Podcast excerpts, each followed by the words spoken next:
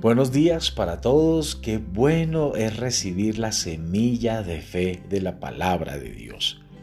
Nos permite avanzar, cumplir propósitos y llegar a las metas que Dios tiene preparado para nosotros. Pero algo importante es que recibamos esta semilla con amor, con gozo y paz, porque eso nos va a dar la fuerza para seguir adelante en cada circunstancia. La semilla de hoy se titula Extendiéndome a lo que está por delante. Para poder avanzar en la vida es necesario enfocarnos en la importancia de cerrar ciclos pasados y mirar hacia lo que está por delante. El apóstol Pablo declaró, extendiéndome a lo que viene por delante porque dejo lo que estaba atrás. No permitas que las circunstancias equivocadas determinen tu enfoque. No dejes que nadie te impida extenderte a lo que está por delante.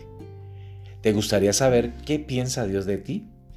Él mismo lo dice en su palabra sus pensamientos para nosotros son de paz y no de mal. ¿Cuántas veces hemos dicho, aquella persona es próspera porque tiene estudios y está capacitada, pero yo que no estudié, que soy introvertido, seguramente no tendré esas mismas oportunidades? A veces creemos que Dios no piensa bien de nosotros, sin embargo, Él desea que te vaya bien.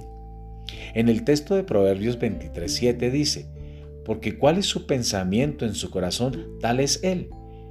Cuando digo, esto no es para mí, no voy a lograrlo, no tengo recursos para hacerlo, estoy declarando lo que hay en mi corazón. Pero Dios te quiere bendecir y multiplicar con abundancia. Sin embargo, muchas veces nuestra mente está tan cerrada y nuestros corazones tan incrédulos que no podemos creer lo que Dios quiere hacer con nuestras vidas. Y el texto de Jeremías continúa diciendo, mis pensamientos son de paz para darte el fin que esperas. Quiero repetir, esto. Dios dice, mis pensamientos son de paz para darte el fin que estás esperando. Te pregunto, ¿qué esperas para después de que pase todo este confinamiento o esta cuarentena? Dios te dará lo que estás esperando. Aquel que no espera nada, ¿qué vas a recibir? El que espera poco, ¿qué va a recibir? El que está esperando mucho, ¿qué va a recibir?